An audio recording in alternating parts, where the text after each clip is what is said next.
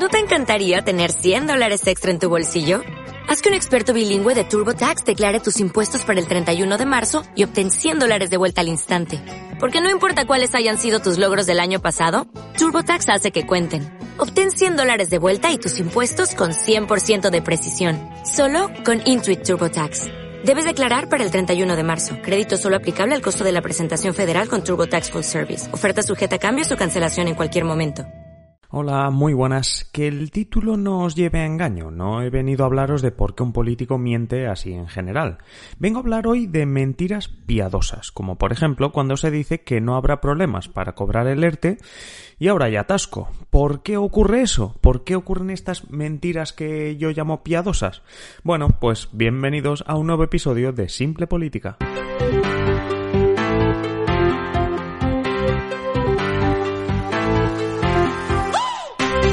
Os habla Adrián Caballero y esto es Simple Política, el podcast que trata de simplificar y traducir todos esos conceptos, estrategias y temas que están presentes cada día en los medios y que nos gustaría entender mejor.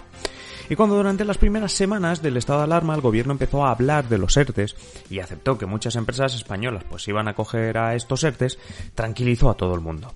Mientras los españoles afectados por el ERTE estaban asustados porque ni pueden moverse de casa para ir al paro, ni estaban seguros que el SEPE, el Servicio Público de Empleo, pudiera asumir tanta cantidad de trabajo. Estaban, bueno, pues asustados de ¿y ahora qué va a pasar?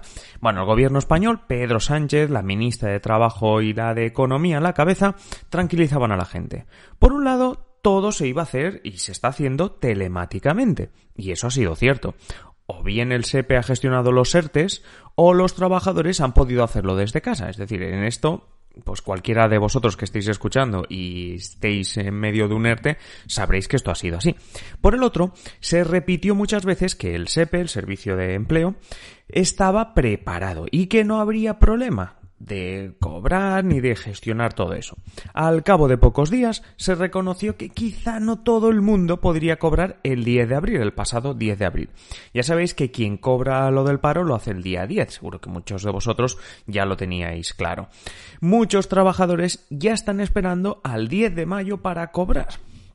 Bueno, pues la semana pasada leemos una noticia en el país que decía que los tres millones y medio de trabajadores inmersos ahora mismo en ERTES amenazan, entre comillas, con desbordar el SEPE. Es decir, que el SEPE dice que cuidado a ver si estos tres millones y medio de trabajadores de ERTE nos van a desbordar.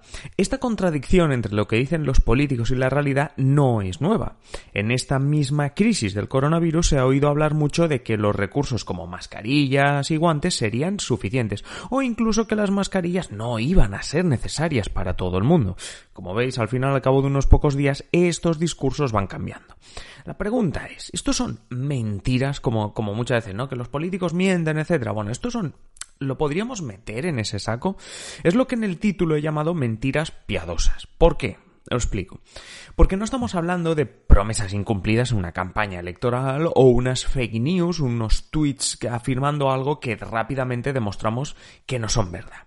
El filósofo Joan Martí en un artículo que os dejo en la descripción porque realmente si empezáis a googlear sobre el tema de mentiras y, y en la política, empezáis a investigar un poco más allá de Google, os daréis cuenta que se ha escrito muchísimo sobre el tema. Bueno, pues Joan Martí es un filósofo español que mm, Habló sobre el tema no hace demasiado, precisamente también eh, cuando se acercaba la, la, última campaña electoral. Bueno, es un artículo que os dejo en la descripción. Bueno, pues eh, este filósofo mete aquí en el tema de las mentiras el concepto de propaganda política, donde la mentira sí que persigue un objetivo egoísta, ¿vale? Sea porque una fake news que tú sueltas atrae gente a tu discurso, a ver, por ejemplo, como mm, cuando afirmas que la inmensa mayoría de las violaciones son culpa de inmigrantes. Esto no hace falta que os diga a qué partido político me estoy refiriendo. También hablamos de, esta propaganda política al hablar de em, promesas electorales imposibles. Y aquí sí que ya el color político se nos va. Porque el tema de las promesas electorales, que, que, que incluso el que lo está haciendo sabe que no se van a poder cumplir al 100%, quizá un poquito, pero no al 100%, eso es de cualquier color político. Y luego está el tema de las mentiras piadosas que yo digo, ¿vale? Aquellas que al menos en la teoría tienen una intención positiva, social, sí, o sea, esto existe, intención positiva detrás de, bueno, pues de un discurso que no es 100% creíble, por decirlo así. Por ejemplo, ¿Qué pasa si el gobierno asegura desde un primer momento que el servicio de empleo, el SEPE, se va a colapsar con tanto ERTE? Pues que los trabajadores se asustan todavía más e incluso pueden empezar a salir a la calle para ir de forma presencial y, todos a la vez al SEPE.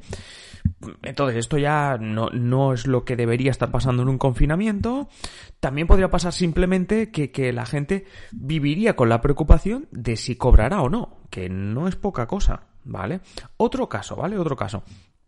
Si desde el primer momento el ministro de Sanidad le pide a todo el mundo que se ponga mascarilla, aunque esta sea gratis en las farmacias, ¿vale? No, no digo que sea cobrando, imaginaros que es gratis, tal, vale. Pero os podéis imaginar el lío, la cómo de larga va a ser la cola en las farmacias. Vale, entonces fijaos que, qué pasó en los supermercados el viernes previo al estado de emergencia, que ya se empezaba a hablar de estado de emergencia, y, y, ese mismo fin de semana que ya se había decretado.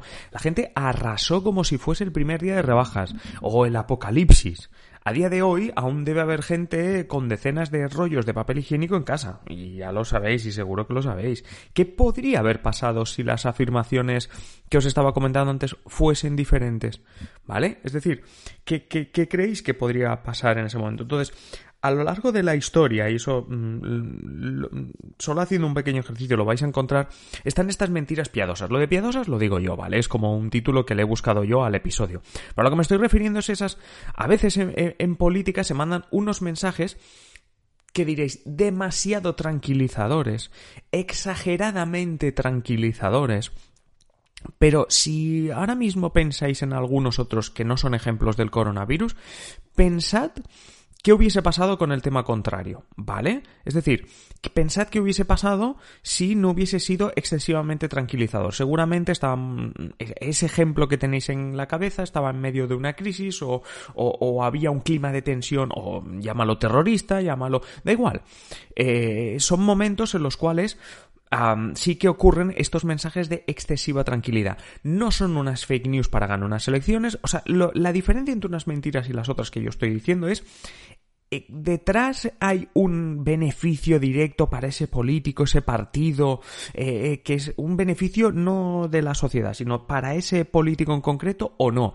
Ahí estaría un poco la, distinción, ¿vale? Pero de todas formas es momento también, como ya está pasando últimamente los lunes, en los que busco sobre todo vuestra opinión. Vuestra opinión sobre qué, dónde está el límite, ¿no? Porque claro, estás escuchando y dices, bueno, pero este chico que está, ¿qué está justificando? Bueno, pues ¿dónde está el límite? Aquí vamos a entrar en, vuestras opiniones. Como alguien que trabaja en política, os digo que, que no es fácil, ¿vale? Obvio, no puedes mentir a la gente. O sea, no puedes mentir en el sentido de, claro, tú no, no puedes decirle, venga, pues la pared es negra cuando la pared es blanca. No. O sea, si realmente peligras el suministro de comida, deberías decirlo. O sea, si realmente, mm, que no pasa, ¿eh? Pero tú realmente pensases que por alguna razón, eh, eh, no sabes cómo vas a hacer llegar ni el papel higiénico, ni los huevos, ni el arroz a los supermercados de España, pues claro que deberías decirlo. Eh, pero, por ejemplo, primero trabajarías por un plan de emergencia. O sea, yo qué sé, lo que... Mm, o sea, si, si, me vas a pedir transparencia en ese sentido, lo que puedes hacer es alargar unas horas el momento de explicárselo a la gente para primero trazar un plan de emergencia. Es decir, antes de decir que no hay más comida, deberías plantar al ejército, a la policía o lo que hiciese falta en los supermercados, porque sabes la que te va a venir. Es un caso extremo, es una exageración casi solo de las películas, pero para entender un poco la situación. Entonces, lo que yo ahora, lo que yo ahora pido es abrir un poquito el debate y así comentarlo, igual que hemos leído vuestros comentarios de, de, la semana pasada, que, que, algunos me llegaron también a través de, del correo electrónico y os lo he ido contestando a través de adriancaballero.net barra contactar. ¿Qué opináis vosotros sobre el tema? Sobre estas mentiras piadosas, ¿creéis que, que tengo razón al, al, al diferenciar entre unas piadosas o no? Eh, ¿os, ¿Se os ocurre algún ejemplo español o extranjero? decir, ese momento de la historia en que esto que estás diciendo realmente ocurrió. Ya sabéis, dejadme cualquier comentario en ebooks y si queréis también, pues contactar, como os he dicho, adriancaballero.net barra contactar. Antes de acabar, pediros como siempre que os suscribáis, ya sea en ebooks, en Spotify, en Apple Podcast. Por cierto, en Apple Podcast también me podéis dejar una reseña de 5 estrellas y yo os lo agradeceré muchísimo. Nada más, mm, os dejo ya pensando en los comentarios, os leo en los comentarios y nos oímos en el próximo episodio. Un saludo y que tengáis feliz día.